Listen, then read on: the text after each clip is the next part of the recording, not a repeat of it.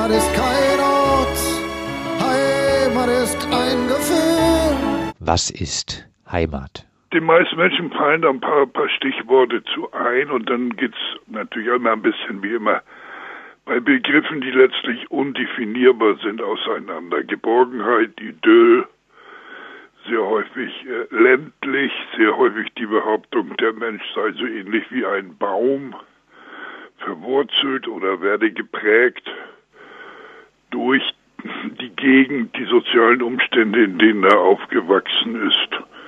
Das sind so die häufigsten Sachen, die einem bei Heimat äh, begegnen. Du hast schon äh, das Wort Idyll angesprochen. Ihr verbindet äh, das Wort Heimat äh, auch mit einem gefährlichen Idyll. Worin liegt die Gefährlichkeit? Naja, wie bei all diesen Konstrukten in der Lüge. Das, was als Idyll oder was als harmonisch besprochen wird, ist es ja bei genauerem Hinsehen eigentlich nie.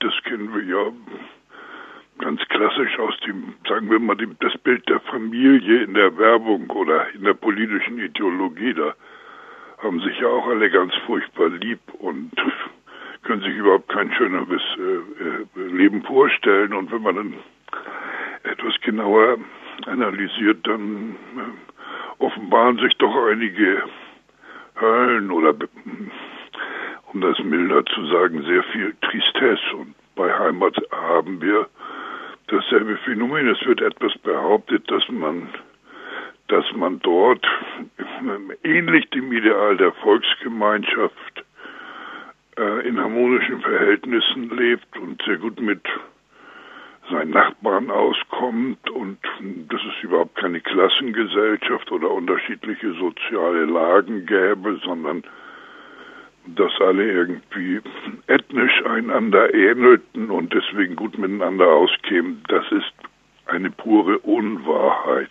Und äh, diese Unwahrheit, die geht auch damit einher, dass es äh, nicht nur nicht ganz dem Ideal entspricht, sondern für einzelne Personengruppen dann auch real gefährlich werden kann. Ja, für die beiden klassischen eigentlich. Also für den Fremden, den Nicht-Zugehörigen, gegen den ist Heimat als Kampfbegriff gerichtet. Historisch sehr klassisch der zu Scholle, zu Blut, zu Boden nicht fähige Jude, der ewige Wanderer, der Kosmopolit, der nicht heimatsverbundene, der Schollenlose. Äh, gegen den äh, richtet sich der Kampfbegriff Heimat historisch und ähm, das zweite ist der Nestbeschmutzer oder der Querulant, derjenige, der die Harmonie stört oder der Doktrin, das haben wir hier immer so gemacht. Das ist nun einmal Tradition, das gehört sich so. Ähm, das ist unsere Lebensart, sich nicht unterwirft, sondern dagegen rebelliert. Das sind die beiden klassischen Figuren, die durch, durch den Begriff der Heimat stigmatisiert und im zugespitzten Falle verfolgt werden. Zu nennen auch vielleicht parallel auch noch Sinti und Roma. Ihr macht nicht. Ja, ganz bestimmt das fahrende Volk, ja. Ihr macht nicht nur auf die rechtsradikalen Heimatumtriebe wie den Thüringer Heimatschutz, äh, sondern auch auf die immer stärker um sich greifende Mode der Trachten aufmerksam. Das sieht natürlich blöd aus und bietet der kapitalistischen Wirtschaft eine neue Einkommensmöglichkeit. Ist denn das aber auch wirklich gefährlich? Ja, das glaube ich schon. Ich, ich glaube, dieser Boom, diese Vermehrfachung des Trachtentragens oder des Trachtenumsatzes ist sehr häufig auch zu lesen als Bekenntnis zur Verrohung oder Bekenntnis zur Enthemmung zu Bekenntnis, die Sau rauszulassen, äh, sich den äh, der Political Correctness oder den paar zivilisatorischen Barrieren äh, nicht länger zu beugen. Ich glaube, ein Spaziergang durch trachtentragende Volksfeste würde diese These sofort bebildern und auch beweisen. Das ist ja eigentlich das Phänomen dieses Grundrauschen der gesellschaftlichen Rechtsentwicklung, er besteht ja gerade darin, dass Sachen, die eigentlich jedenfalls in einem größeren Teil der Gesellschaft schon mal verpönt waren oder nicht en vogue waren. Und Heimat ist so ein Begriff. Hätten wir dieses Telefonat vor zwei Jahrzehnten geführt, hätten, hätten alle gesagt, die, die prügeln ja einen toten Hund. Die hacken ja rum auf volkstümliche Melodien, das stirbt doch sowieso aus. Das das ist doch Fernsehprogramm für die über 70-Jährigen, in denen die Sänger auch alle 60 sind und behaupten, sie hätten sich gestern zum ersten Mal geküsst in ihren Liedern. Nun ist es aber nicht so, sondern so ein äh, Volksrocker wie Gavalier hat erstens ein, ein riesiges Publikum, da kommen 60.000 Menschen oder mehr in seine Konzerte oder und ähm, das Publikum ist jung. Und zu beobachten ist ja, dass es keine Partei gibt, die nicht mit Heimat plakatiert. Die Linkspartei plakatiert Heimat, die Grünen plakatieren Heimat, die CDU und CSU haben Heimatministerien eingerichtet, die Friedrich-Ebert-Stiftung redet darüber, schreibt darüber, dass man Heimat wiederentdecken müsse, die SPD plakatiert Heimat. Es fängt ja eine veränderte gesellschaftliche Stimmung ein und diese Stimmung zu begreifen ist meines Erachtens häufig viel wichtiger, als sich zu versteifen, wie viel Prozente oder wie viel Stimmen hat die AfD. So eine, eine gesellschaftliche Rechtsentwicklung geht, geht einher mit veränderten Grundstimmungen in der Gesellschaft. Und das versuchen wir äh, gar nicht so trocken, wie ich es jetzt sage, sondern auch mit satirischen und sarkastischen und theatralen Momenten auseinanderzunehmen. Ihr fordert ein Bekenntnis zur Heimatlosigkeit ein. Ist äh, die Konsequenz nicht genau das, was das Kapital sich wünscht? Das völlig bindungsfreie und isolierte Subjekt, das sich dem Zwang zur Mobilität beugt, ohne soziale und örtliche Bindung, jederzeit flexibel ausbeutbar? Nee, das wünscht es gar. Ja, du kannst es natürlich jetzt so karikieren, wie die Feinde der offenen Grenzen das behaupten, dann ist äh, die Forderung nach offenen Grenzen ist dann äh, sozusagen die Erfüllung neoliberaler feuchter Träume. Aber das entspricht ja in keiner Weise der Wahrheit. Also wir können uns ja mal an die europäischen Grenzen stellen und dann soll man mir mal bebildern, dass hier jetzt gerade der Neoliberalismus und das heimatlose Subjekt äh, überall auf der Welt frei hin und her floten kann. Wir leben ja in Zeiten der Abschottung oder des Ersaufens im Mittelmeer oder wie wir das nennen wollen. Der Kosmopolitismus ist ein Begriff von der Welt, dass man sich dem Vaterland weder zugehörig noch unterordnen will.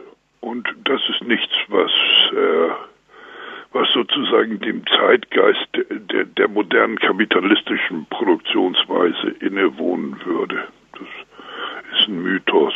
Jetzt ist es ja unbestritten, dass das Heimatkonzept immer wieder dazu genutzt wird, vermeintlich Nicht-Zugehörige, also die vermeintlich Fremden auszugrenzen. Trotzdem gibt es ja auch einige Geflüchtete, die sich, weil sie aus ihrer Heimat vertrieben wurden, nach etwas wie Heimat verbunden mit Sicherheit sehen, sei es im Herkunftsgebiet oder auch hierzulande. Wollt ihr diesen Menschen nun auch noch äh, diesen Sehnsuchtsort ausreden? Na, Heimat ist ein sehr deutsches Wort, wie wir wissen, dass es in vielen oder in kaum einer anderen Sprache gibt. Deswegen wäre ich zunächst einmal sehr vorsichtig, bestimmte Gefühle von Geflüchteten mit diesem Begriff zu belegen. Nicht? Dass man Sehnsucht hat nach einer Zeit vor dem Grauen. Das ist selbstverständlich ähm, Bestandteil von Exilliteratur. Von e-, Exilliteratur ähm, während und, und nach dem Nationalsozialismus und heute auch.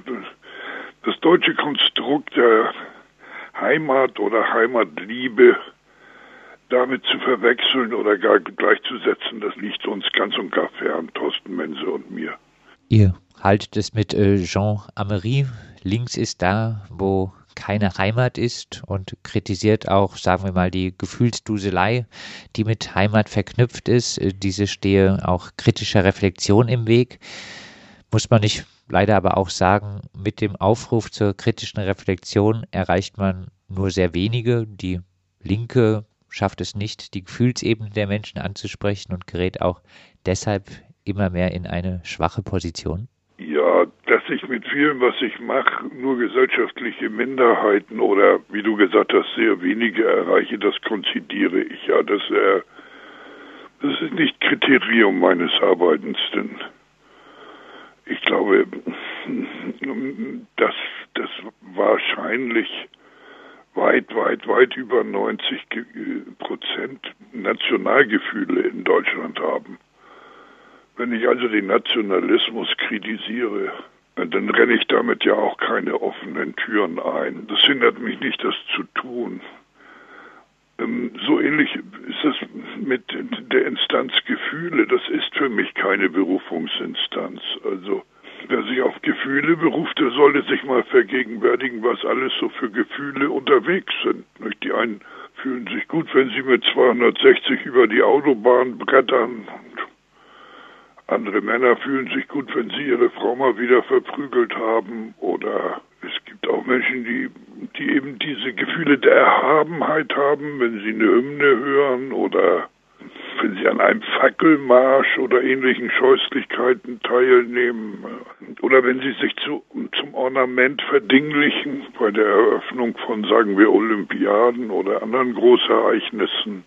Also linkes Denken bedeutet ja Reflexion. Und Reflexion bedeutet immer auch vor die Anforderung vor einem Teil der Gefühle, die nun mal in der Gesellschaft vorhanden sind und auch durch die Tatsache des Kapitalismus produziert werden, ebenso wie Bedürfnisse oder Meinungen oder was es sonst noch alles gibt, kritisch zu reflektieren und sich vielleicht vor sich selbst zu erschrecken. Insofern ist es in guten Zeiten möglich, in, in Zeiten von wachsendem gesellschaftskritischen Denken werden alle möglichen Gefühle reflektiert und zurückgenommen oder relativiert oder man schämt sich ihrer. Man schämt sich seiner Selbstaufgabe zum Beispiel, was ja bei Nation und, und Sportverein zu beobachten ist.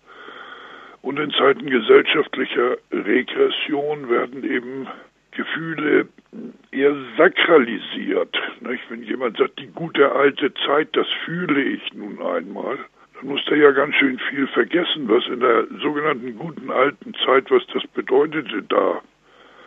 Sagen wir, schwul zu sein oder, oder Mutter eines unehelichen Kindes zu sein oder na, sonst etwas, was da verpönt war. Deswegen finde ich, die analytische Anstrengung kann das Fühlen von Menschen nicht zu ihrem Maßstab machen. Ich habe es ja jetzt auch in den Fragen etwas angedeutet. Es gibt immer mal wieder auch Versuche aus dem linksliberalen Milieu, sage ich mal, äh, den Heimatbegriff positiv umzudeuten. Was ist deine Botschaft an diese Personen, die das versuchen? Naja, die erste ist, sich, sich sachkundig zu machen. Ich, ich, will jetzt gar nicht gleich als erstes etwas ultra-bissiges sagen. Nicht? Schade. Ja, das kommt vielleicht als zweites. Als erstes will ich zunächst mal sagen, da beschäftigt euch mal mit der Geschichte des Begriffes Heimat.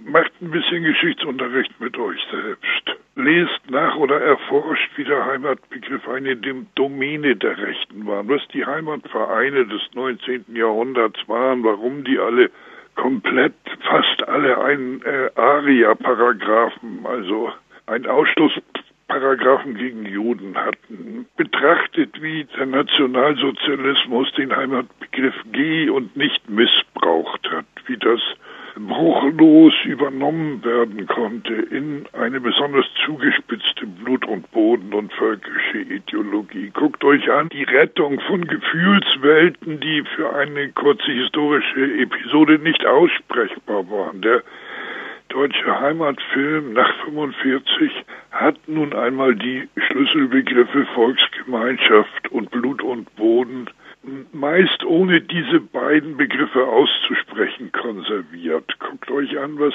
was Heimatkunde als Unterrichtsfach war. Betrachtet, wie reaktionär das ist. den Menschen mit dem Baum zu äh, äh, verwechseln, den man nicht umtopfen kann, ohne dass er psychischen Schaden nimmt. Wie anti-emanzipatorisch, anti-aufklärerisch es ist, äh, zu behaupten, dass der Mensch ähm, durch seine Herkunft geprägt sei und dass das ein Gefängnis ist, aus dem man nicht ausbrechen kann. Ja gut, sonst wird man ja keine ähm, Aufklärung betreiben, wenn man nicht glaubte, das könnte etwas auslösen, reflektierend zu argumentieren und das mit, mit Satire und Sarkasmus auch äh, zu, und mit theatralen Momenten zu mischen. Das Zweite ist, äh, ich bin der Meinung, Begriffe, die den Rechten gehören, soll man ihnen überlassen. Ich denke mir doch auch nicht aus, wie wir den Begriff der Monarchie jetzt mal von links besetzen können oder ähnliche Absurditäten. Ja, was den Rechten gehört, das gehört ihnen eben. Thorsten Mense und ich versuchen ganz stark immer wieder zu sagen, der Heimatbegriff, der, der ja von Seehofer benutzt wird, indem er sagt, für seine Zwecke sei der Begriff Heimat besser als der Begriff Leitkultur und besser als der Begriff der Nation, äh, weil er schwammiger ist, weil er eigentlich ein uneinklagbarer kein Rechtstitel ist, auf den man sich berufen könnte. Für, für die Heimat gibt es nicht mal einen Personalausweis oder einen Pass, sondern eine willkürliche Definition, wer dazu gehört. Guckt euch das an und fragt euch vor allen Dingen, warum das in etwas besseren Zeiten ziemlich lächerlich war, sich als Freund der Heimat darzustellen. Das ist doch sich unterwerfen unter einen rechten gesellschaftlichen Trend. Kann man dem Heimatbegriff nur in radikaler Negation begegnen oder schweben euch zusätzlich auch Alternativbegriffe vor? Was wir doch nicht leuchten, ist die Schrecknisse der, der gegenwärtigen Epoche. Also wenn ein Mensch sagt, ich habe Zukunftsangst, dann kann man doch nur sagen, ja, das verstehe ich. Oder die sozialen Verwerfungen. Oder ob ich äh, in zwei Jahren meine Miete noch werde bezahlen können. Oder ob ich in Armut oder latente Armut falle. Oder wenn jemand sagt, es ängstigt mich, wie diese Gesellschaft Menschen marginalisiert und ausspuckt und an den Rand drängt. Dann können wir sagen, kämpft dagegen, aber der Begriff, um dazu, dagegen zu kämpfen, ist auf gar keinen Fall Heimat, sondern ist zunächst einmal das Eingeständnis der Malaise, in der man steckt. Ist vielleicht sollte man es mal wieder mit Klassenbewusstsein versuchen. Heimat ist kein Ort, Heimat ist ein Gefühl gefühlt von